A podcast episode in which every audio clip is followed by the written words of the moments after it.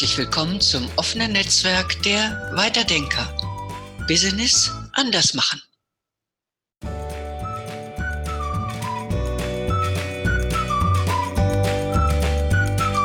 Hallo und herzlich willkommen zum Weiterdenker Talk. Mein Name ist Katharina Daniels. Äh, ich begleite Unternehmen äh, in Kommunikationsprozessen. Ich spreche heute mit Georg Wilhelm Möller.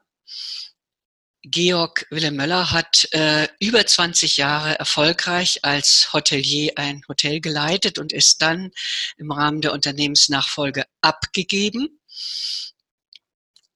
und fokussiert sich heute auf das Thema, auf die beiden Themen Unternehmer und Unternehmensnachfolge und Führungskräftecoaching. Georg Wilhelm Möller und ich sind in einem zweiteiligen Podcast. Äh, heute ist der zweite Teil. In Teil 1 unter dem Label Führungskraft werden ist nicht schwer, Führungskraft sein dagegen sehr, sind wir bereits eingegangen auf die Grundvoraussetzungen, die es braucht, um überhaupt in eine Führungsposition zu kommen, in die ersten Erfolgs- und Leidensschritte, die für eine Führungskraft damit verbunden sind, langsam die Karriereleiter hochzusteigen. Und heute, Georg, in Teil 2 sind wir bereits auf, äh, in der Begleitung äh, der Führungskraft und der Führungsposition, über die wir sprechen, doch schon ein gut Stück auf der Karriereleiter nach oben gekommen. Und du sagst sehr häufig auf einer doch schon sehr hohen Führungsebene, kann es sehr rasch passieren, dass Führen zum Selbstzweck wird, kombiniert mit einer großen Härte im Gepäck. Okay. Ja, Katharina, ähm, Führungskräfte holen sich gewissermaßen in, aus ihrer Position als Führungskraft heraus das Recht zu handeln. Das ist auch ihr Job. Das ist auch völlig in Ordnung. Und äh, mit dieser ähm, gestiegenen, mit dem Steigen auf der Karriereleiter einhergeht auch die Verantwortung, die damit natürlich gewachsen ist. Und äh, bei näherem Hinschauen wächst nicht nur die Verantwortung, sondern auch der Druck. Der Druck, ähm, Erfolg zu haben, Erfolg vorzuweisen. Und ähm, das ist nach wie vor bei allem Abflachen von Hierarchien, die gewollt sind, äh, zumindest als Lippenbekenntnis, immer wieder so ein Top-Down äh, äh, eine Top-Down-Geschichte. Also in Aktiengesellschaften ist es im Zweifelsfalle äh, der Shareholder, der ähm, Rendite und ausschließlich Rendite im Blick hat. Äh, der geht auf den Vorstand über dieser Druck. Von da aus geht's runter in die Bereichsvorstände. und so ist es auch in, in allen anderen Unternehmen, dass ähm, Erfolg häufig, viel zu häufig nach meiner Einschätzung und Beobachtung durch Druck versucht ähm, erzeugt zu werden. Und das ist eine ganz gefährliche Entwicklung. Und zwar kann man das gut mit so einem Flaschenhals vergleichen. Ähm, je höher du wächst in der Hierarchie, je höher wächst, desto höher wächst auch deine Verantwortung. Und der Durchlass wird immer enger, die Luft wird dünner, und äh, ja, es ist ein physikalisches Gesetz. Der Druck wird höher. Ist es der Druck nur nach äh, von, ist es jetzt, du meinst jetzt den Druck von oben nach unten, den praktisch ja. derjenige, der in der Führungsposition sitzt, der spürt immer stärker den Druck von den noch über ihn stehenden Positionen. Naja, es ist einerseits. Und er gibt ihn nach unten weiter, oder wie meinst ja, du das? Ja, das ist einerseits ist das der Druck, der von oben, also sagen wir einfach mal der Geschäftsleitung, mhm. äh, nach unten äh, durchgedrückt wird, durchgewunken wird. Und ja. andererseits ist es natürlich auch der eigene Führungsanspruch an sich ah, selbst, ja. ähm, äh, perfekte, super Leistungen abzuliefern. Und da treffen sich im, im Prinzip diese beiden Druck Drucke, sage ich mal, mhm. und äh, werden nicht selten wirklich zur Belastung einer Führungskraft. Und die äußert sich einmal für ihn, für die Führungskraft selbst, aber eben auch für die der Führungskraft angedienten oder anvertrauten Mannschaft.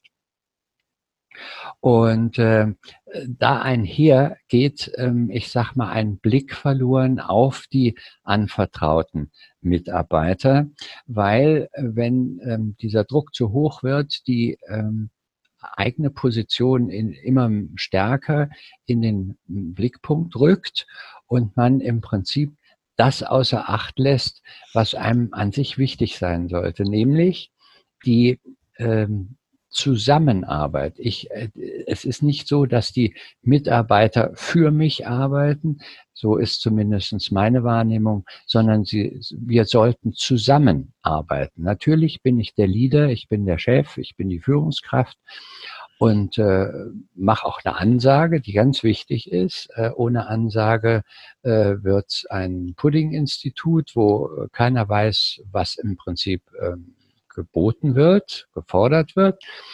Aber ich darf nicht verkennen, dass ich wie im Fußball beispielsweise, ich bin der Mannschaftskapitän. Mhm, mh. Und ich muss meine Mannschaft führen. Und zwar zum Erfolg. Und das geht nur in äh, Übereinstimmung, in, in Einklang mit der Mannschaft. Eine Geschichte, die mir hier gleich in diesem Moment sehr wichtig wäre, was ich auch so ein Stück weit raushöre, je höher die Führungsposition ist, äh, umso stärker wächst auf der einen Seite der Erfolgsdruck von oben, umso stärker ist die Führungskraft in der Verpflichtung und auch in dem Empfinden, diesem Druck gerecht werden zu müssen und in gewisser Weise, wenn ich, höre ich da schon sehr stark raus, eigentlich wird die Führungskraft immer einsamer. Du ja. hast mal den Begriff Schleudersitzsyndrom und das ist ja etwas, jemand, der im Schleudersitz sitzt, ist alleine, er ist einsam. Und äh, das höre ich jetzt bei dir sehr stark raus äh, und habe so ein bisschen den Eindruck, äh, es ist ein ganz großes Spannungsfeld, was sich für die Führungskraft auftut, was umso stärker wird, je höher sie steigt, zwischen auf der einen Seite der Verteidigung ihrer hohen Position und auf der anderen Seite der sozialpolitischen Verantwortung, die sie für ihre Mitarbeiter hätte. Ja, genau. Also ich will mal dieses Bild zeichnen. Ähm, äh, du sitzt in einem äh, Simulator, in einem Flugsimulator äh, von einem äh, Jet der, des Militärs. Also du bist in der Lage, über 1000, 2000 Kilometer pro Stunde zu fahren und das ist eine enorme äh, physische und psychische Belastung. Und äh, du kriegst natürlich auch in dieser Simulation ähm, beigebracht, also bevor du äh, deine Maschine ähm, im Erdreich versenkst irgendwo, kannst du noch auf diesen berühmt-berüchtigten Knopf drücken, der dich dann via äh, Schleudersitz dann auf der, aus der Maschine katapultiert. Und ähm, mit diesem roten Knopf, nenne ich den mal, der dir zwar das Leben retten kann im Gefahrenfalle, ist aber auch eine kolossale Anspannung verbunden. Mhm. Nämlich, oh Gott, oh Gott, was kann mir denn passieren in meinem gefährlichen Job? Und ganz so arg ist es äh, hier am Boden in Führungsetagen nicht, aber schon vergleichbar. Äh, die Konkurrenz ist groß, die Konkurrenz äh, sägt möglicherweise an meinem Stuhl, selbst wenn es nicht so ist. Mhm. habe ich als Führungskraft häufig das Gefühl, oh Gott, ich muss mich hier an meinem Stuhl festhalten, mhm. damit ich nicht in irgendeiner Form Schaden nehme. Das muss nicht unbedingt immer gleich ein Rauswurf sein, das kann sich heute ähm, ein Unternehmen bei einer quasi Vollbeschäftigung in unserer Republik fast nicht mehr leisten. Aber es droht immer wieder ähm, Ungemach. Und zwar von oben. Und zwar dann, wenn meine Zahlen, für die ich verantwortlich bin, ähm, einfach äh, nicht stimmen. Aus was für Gründen auch immer. Wenn die Zahlen nicht stimmen, also das aktuelle Beispiel ist unsere Corona-Krise, Mhm. wo quasi über Nacht im Prinzip das ganze äh, rosa-rote Wolkenkuckucksheim der, ich bleibe mal in Deutschland, deutschen Wirtschaft zusammenbricht, entsteht in Windeseile ein explosives Gemisch, ähm, wo im Prinzip auch die obersten Führungskräfte, also ich mache das mal an äh, einem an einer deutschen Fluglinie jetzt gerade fest, die ich gerade betreue, ähm, wo in Windeseile über die Hälfte aller Flüge weltweit gestrichen werden müssen aufgrund dieser Corona-Krise. Aber die Kosten laufen weiter. Die Personalkosten, die mhm. Kerosinkosten, die, äh, die Depotkosten, also äh, die, die Slots an den Flughäfen, die müssen bedient werden. Und durch dieses explosive Gemisch entsteht der Druck in der ganzen Firma, ähm, einzusparen. Und zwar auf Teufel komm raus.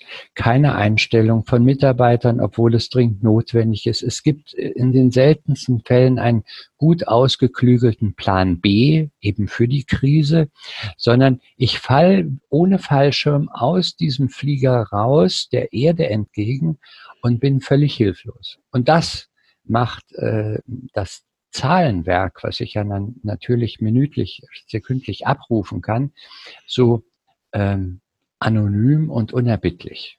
In dem Moment, wo ein Minus vor meinen Zeichen, vor meinen Zahlen entsteht, mhm. äh, wird die ganze Welt narrisch.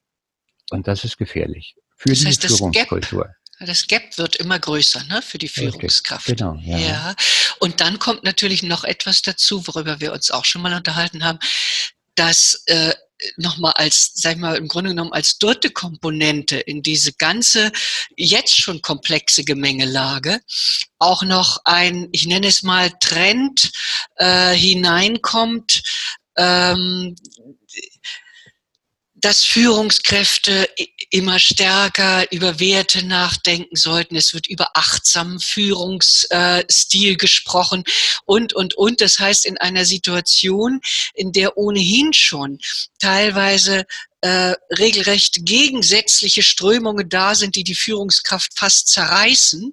Auf der einen Seite eben sozialpolitische Verantwortung, auf der anderen, was sich gerade in Krisen sehr stark manifestiert, ein ungeheurer Druck die Zahlen überhaupt noch halten zu können und rechtfertigen zu können. Und dann kommt noch eine dritte Geschichte hinzu, ein grundsätzlich, äh, ein grundsätzliches Erfordernis an die Qualität von Führung.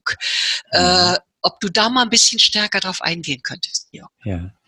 Also es gibt ja unendlich viele Modelle für moderne Führung die auch in sich äh, zum großen Teil sehr stimmig und sehr löblich sind, wenn sie denn in dem täglichen äh, Managen, in der täglichen Führung auch tatsächlich konsequent zur Anwendung äh, führen würden. Nur hier haben wir ein äh, Gap, wie du vorhin äh, sagtest, zwischen soll und haben. Mhm. Ich habe die Modelle. Es geht um agiles Management. Es geht um Achtsamkeit. Es geht um Werte. Richtig, das ist wahr. Das hat auch jeder begriffen. Sagen wir mal fast jeder. Es gibt nach wie vor, ich sag mal, die alten Haudegen, die da sagen, ich bin der Boss und ich schaffe an und Widerworte werden nicht geduldet. Die gibt's auch heute noch und die sterben wahrscheinlich auch nicht aus. Aber selbst die gut Meinenden, die Aufgeschlossenen, die auch dem modernen Managementmodell sehr aufgeschlossen gegenüber sind, sind nach wie vor Spielball in diesem ganzen Szenario, wo es, wenn es dann hart auf hart kommt, wie jetzt eben dieser Tage, ja. ähm, neigt man dazu, und das ist psychologisch mehr als verständlich, zum Selbstschutz. Die mhm. Führungskraft fängt an, äh, ich hatte doch vorhin diese Geschichte mit dem Schleudersitz. Ja. Sie fängt an, sich selbst zu schützen, indem sie entweder nicht mehr entscheidet oder zögerlich entscheidet, ähm, wenn es zu irgendwelchen Unstimmigkeiten, Fehlern kommt, äh, sucht diese Führungskraft in Windeseile, ähm, ich sag mal, das neutrale Feld, in dem ähm, äh, Schuldzuweisungen ganz häufig ähm, auf Untergebene abgelenkt werden, abgeleitet werden. Ja. Ähm, und äh, es sind dann auch ganz wieder, äh, ganz weit verbreitet, leider, äh, und äh, im normalen Zustand würde jeder sagen, na ja, komm, so ist das nicht, aber es ist tatsächlich so. Krisen bieten Raum für Intrigen.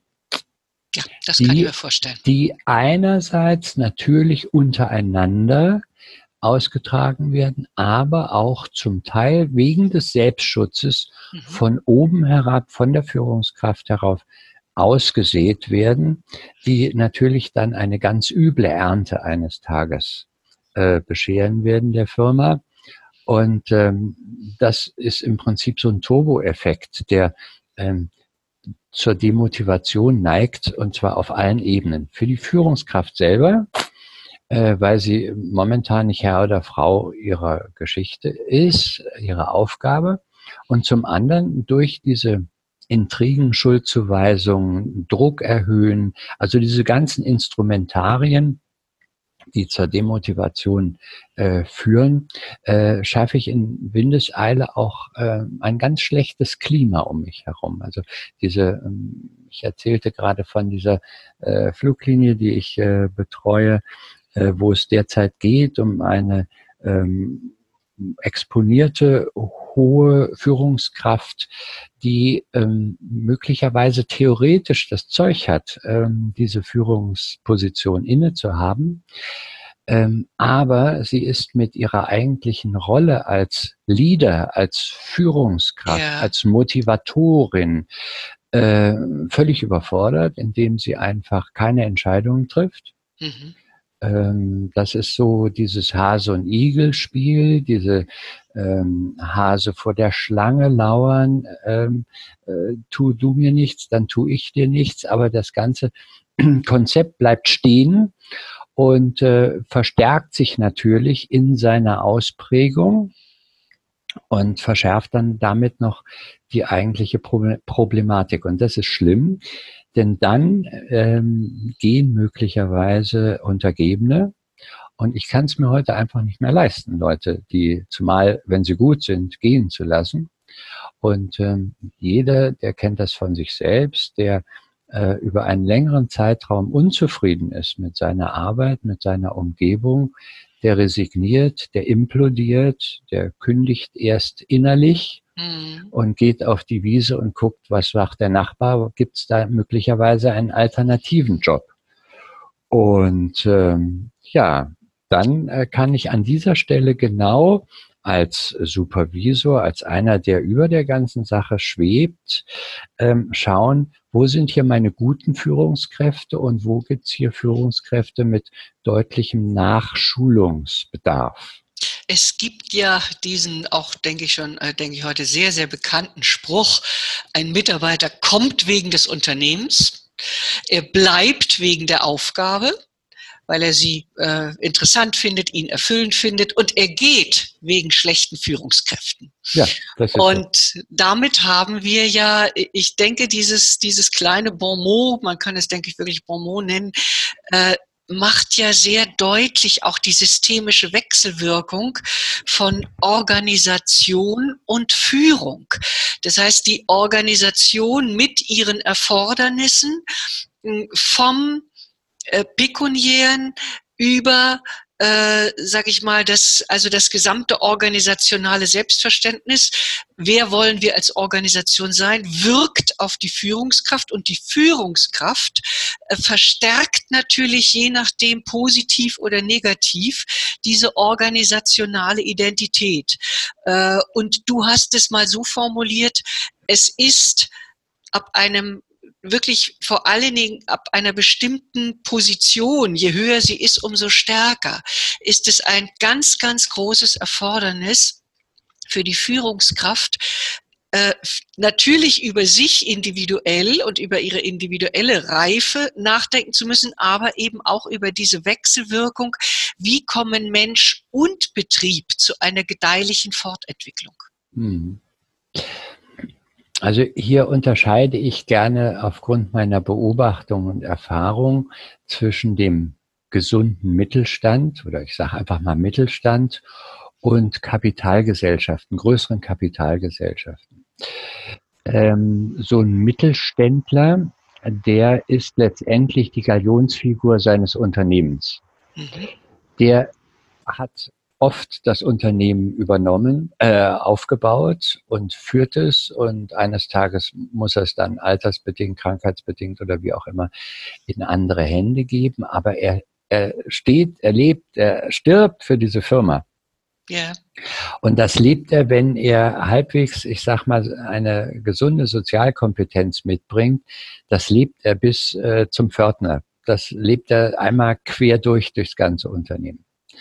Selbst wenn es da auch die unterschiedlichsten Führungsformen gibt, die möglicherweise auch ähm, Nachschärfungsbedarf haben. Anders ist das allerdings bei den großen Firmen da stelle ich immer wieder fest, da bin ich als Führungskraft für meine Position zuständig. Mhm. Die Amerikaner haben über viele Jahrzehnte und ich meine auch bis heute, auch die Japaner sind da kein rühmliches ähm, Beispiel für. Äh, sie reden von der, von dem Common Sense, sie reden von der großen Einigkeit wir für das Unternehmen, also da haben Marketingfirmen ganz viel Geld verdient, um dieses gewissermaßen in goldenen Lettern über die Haustür zu schreiben. Äh, das Problem ist nur, es wird ganz selten danach gelebt. So wie ich das vorhin äh, erzählt habe, ähm, ist äh, in dem Moment, wo, wo die Geschäfte laufen, wo alles gut ist, ist alles gut.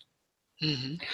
In dem Moment, wo aber eine Corona-Geschichte ähm, über uns hereinbricht, und das mag jetzt möglicherweise sehr ähm, exzeptionell sein, sehr außergewöhnlich, ähm, aber ähm, Krisen hat es immer gegeben, 2008, äh, 20, 2001, was auch immer.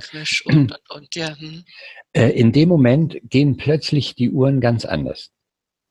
Und hier ist wichtig, dass ähm, grundsätzlich die Führungskultur, von der auch häufig gesprochen wird, überdacht wird. Ja. Ähm, wir haben zu wenig ausgeprägte Sozialkompetenz bei uns in der Führungsebene, die vor allen Dingen kongruent ist, die ineinander greift mit einem ganzen System.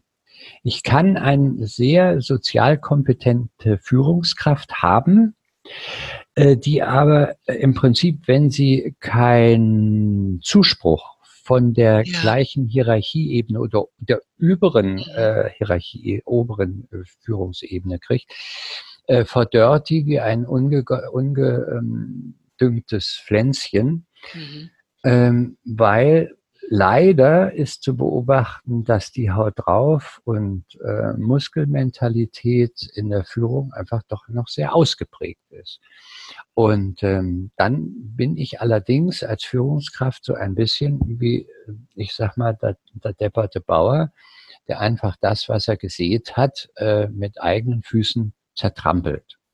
Und das ist schade und das ist gefährlich, weil ich habe einfach nicht die große Auswahl heute an ähm, Nachwuchs, egal, ob ich, äh, ob ich Lehrlinge einstellen will, ob ich junge Studenten einstellen will oder ähm, mittlere oder höhere Führungskräfte. Die fehlen mir einfach aufgrund der Demografie.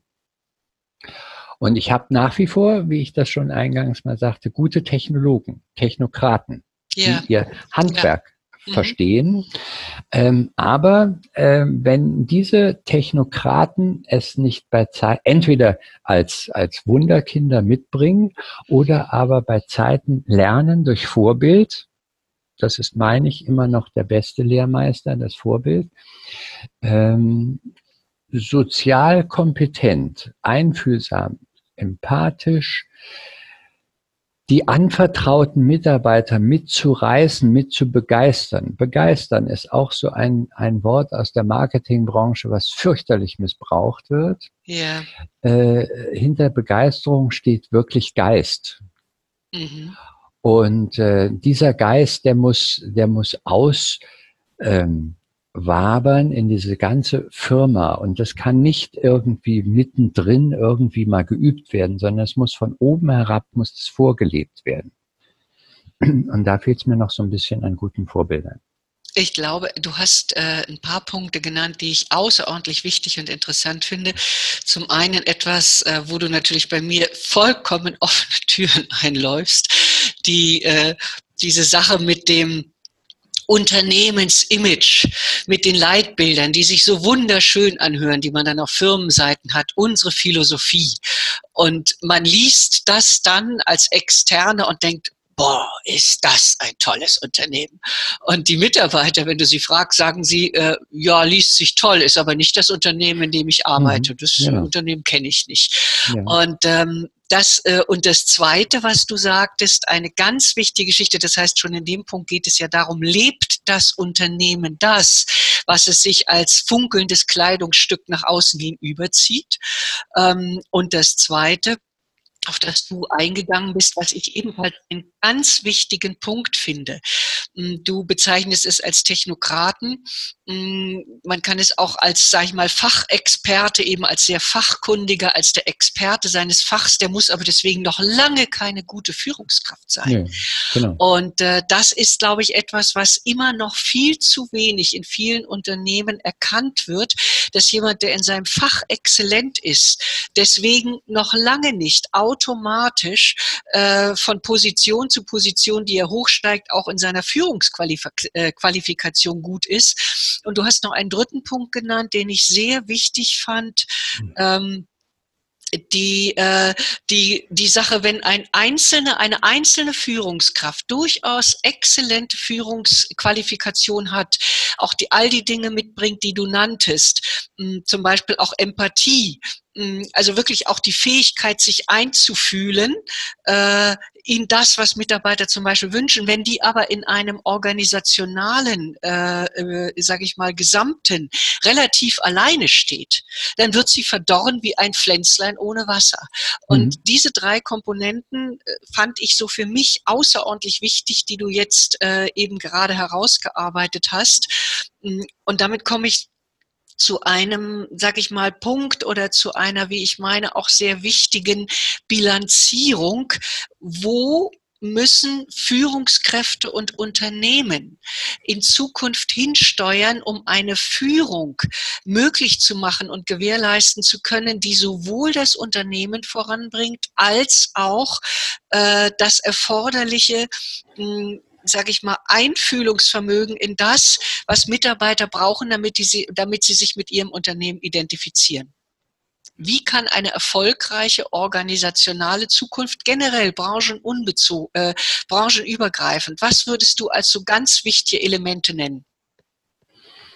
Katharina, in erster Linie ähm, geht es äh, nach meiner Einschätzung darum, dass wir ehrlich dass wir authentisch als Führungskraft, als obere Führungskraft, oberste Führungskraft, ähm, uns dazu bekennen, dass diese ganzen Schlagwörter, dass diese Modelle, von agilem Management über Resilienz, ein Punkt, auf den ich gerne noch zu sprechen komme, mhm. äh, Wertigkeit, äh, all dieses tatsächlich nicht äh, gewissermaßen in Hochglanzbroschüren oder auf Webseiten ähm, dargebracht, dargestellt werden, sondern dass sie verinnerlicht werden, dass sie wirklich ehrlich äh, die Führungskräfte die Verantwortung tragen zum Umdenken, zum Umfühlen und Umführen ja. führen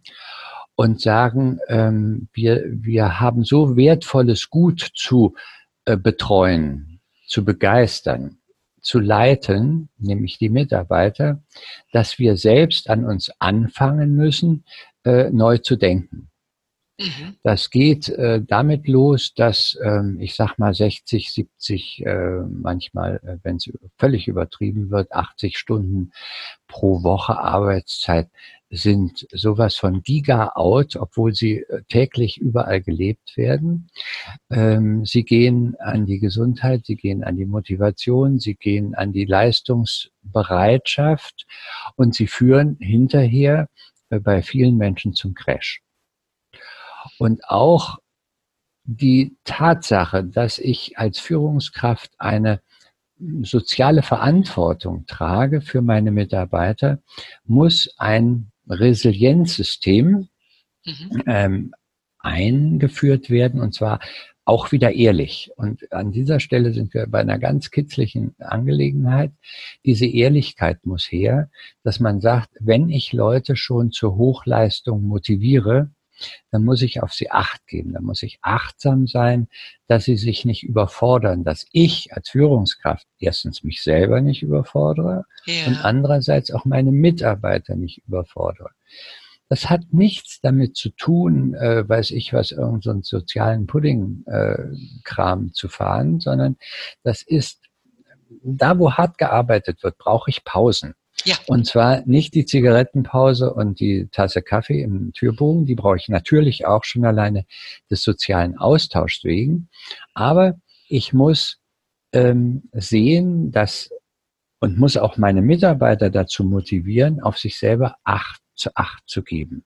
Heißt aber im Umkehrschluss auch, dass ich bei Zeiten den entstehenden Druck, den ich als Führungskraft als allererstes empfinde und empfange, erstens nur äußerst gefiltert nach unten weitergebe, durch Erklärung, durch Klarmachen, durch Akzeptanz der Mitarbeiter. Die Akzeptanz muss ich abholen damit ich weiß, dass auch jeder das verstanden hat, dass jetzt im Corona-Falle beispielsweise ja eine besondere Härte gilt äh, zu überdauern, bis alles wieder gut ist. Aber dann darf ich daraus keine Routine machen, sondern ich muss tatsächlich wieder zurückfahren und sehen, dass wir wieder in normale Gewässer fahren. Und wenn ich merke, dass jemand einfach ähm, übertourt ist, krank wird, bevor er krank wird, mhm. dann muss ich tatsächlich auch mit dem Mitarbeiter sprechen und ihn tatsächlich zur Ruhe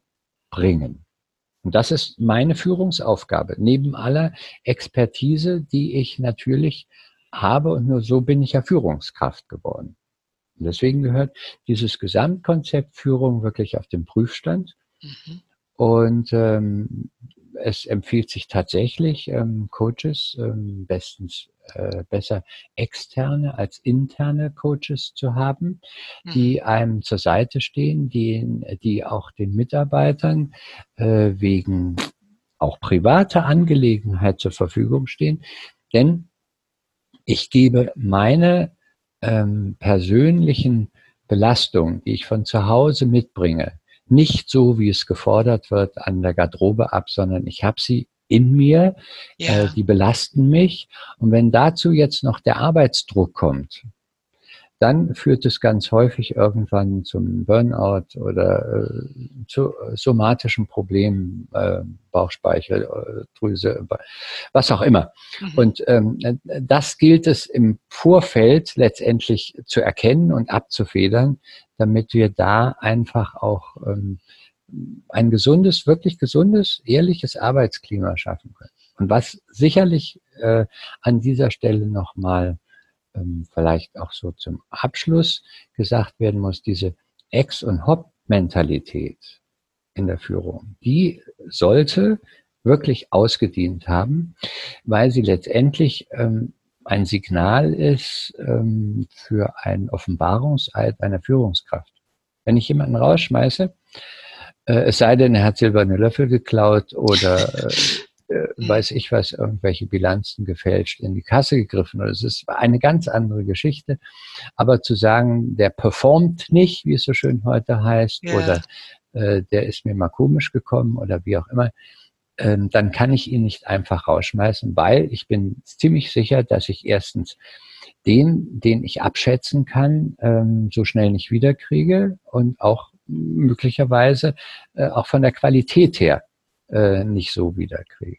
Und äh, deswegen sind diese Führungssysteme wirklich kritisch zu hinterfragen und zwar genau von denen, die führen. Es geht eigentlich zusammenfassend äh, um resiliente Führungskulturen und um resiliente Organisationskulturen, die in der Lage sind, auch große Belastungen äh, so zu überstehen, das ist ja auch äh, die, äh, das ist ja auch die Bedeutung des Wortes resilient, wieder, wieder äh, sich, sich äh, sozusagen, nachdem alles zusammengestaucht worden ist und fast zerstört worden ist, wieder, ähm, als wenn man einen Ball piekst und eine Riesendelle äh, ist in dem Ball und irgendwann verschwindet die Delle aber wieder rein physikalisch. Und wird wieder und es wird wieder ein runder Ball und das ist, äh, denke ich, auch eine ganz wichtige Geschichte für die Zukunft. Resiliente Führungskulturen und resiliente Organisationskulturen wirklich auch daran zu arbeiten, um auch starken Krisen wie zum Beispiel der aktuellen standhalten zu können. Und dafür auch das ist etwas, was ich so abschließend aus deinem äh, deinen Ausführungen, äh, sehr inspirierenden Ausführungen mitgenommen habe, wie wichtig auch immer wieder in einer so extremen Dynamik, in der äh, Organisationen und Führungsebenen sich befinden, immer wieder auch das Innehalten und das Reflektieren. Was tun wir hier eigentlich? Ja. Genau. Aber das ist etwas ganz Wichtiges. Georg, ich danke dir ganz herzlich für diese inspirierenden äh, Gedanken und äh, würde mich freuen, wenn du jetzt, wenn du jetzt noch mal ganz kurz etwas zu dir sagen magst. Wo erreicht man dich am besten? Und äh, ja, dass du so diesen Abschluss machst. Ja, gerne, Katharina. Ja, vielen Dank auch für die Möglichkeit, hier ähm, mit dir meine Gedanken einfach auch mal ausrollen zu können Führungskräfte, Coaching und Führungskräftetrainings sind mir wirklich sehr, sehr wichtig, liegen mir sehr am Herzen. Und ähm, ich habe mich darauf sehr kapriziert und möchte auch jeder unsere ähm, verehrten Zuhörerinnen und Zuhörer herzlich einladen, wenn sie gern mehr wissen wollen, ähm, sich mit mir in Verbindung zu setzen. Ähm, die Kontaktdaten finden Sie unten im äh, Abspann, wenn, wenn Sie so wollen. Und ähm, es ist, äh, glaube ich, an der Zeit äh, zu verstehen, dass Arbeit tatsächlich nicht nur in erster Linie dem Broterwerb ähm, äh, geschuldet wird, sondern es geht um eine nachhaltige neue Erfolgskurve aufzuzeigen, dass wieder mehr Lust äh, der Turbo ist zu mehr Leistung und Erfolg. Und ich danke herzlich für die Gelegenheit und äh, wünsche, dass wir alle nicht nur äh, Corona gut überstehen, sondern eben auch als Führungskräfte einfach einen neuen Geist äh, in unserer Führungsgesellschaft, in unserem Arbeitsleben ähm, Platz haben lassen. Vielen Dank. Ich danke dir auch, Georg. Äh, und damit möchte auch ich unseren Zuhörenden nochmal ein Wort, was du eben gesagt hast, Georg, was ich ganz wunderbar finde. Die Lust und die Freude an dem, was man tut. Wir würden uns freuen, wenn Sie wiederum Freude hatten, diesem Gespräch zuzuhören und mit Freude weitere Gespräche von uns, an weiteren Gesprächen von uns in unseren Podcast teilnehmen. Ich danke Ihnen, liebe Zuhörende, und bis zum nächsten Mal. Tschüss.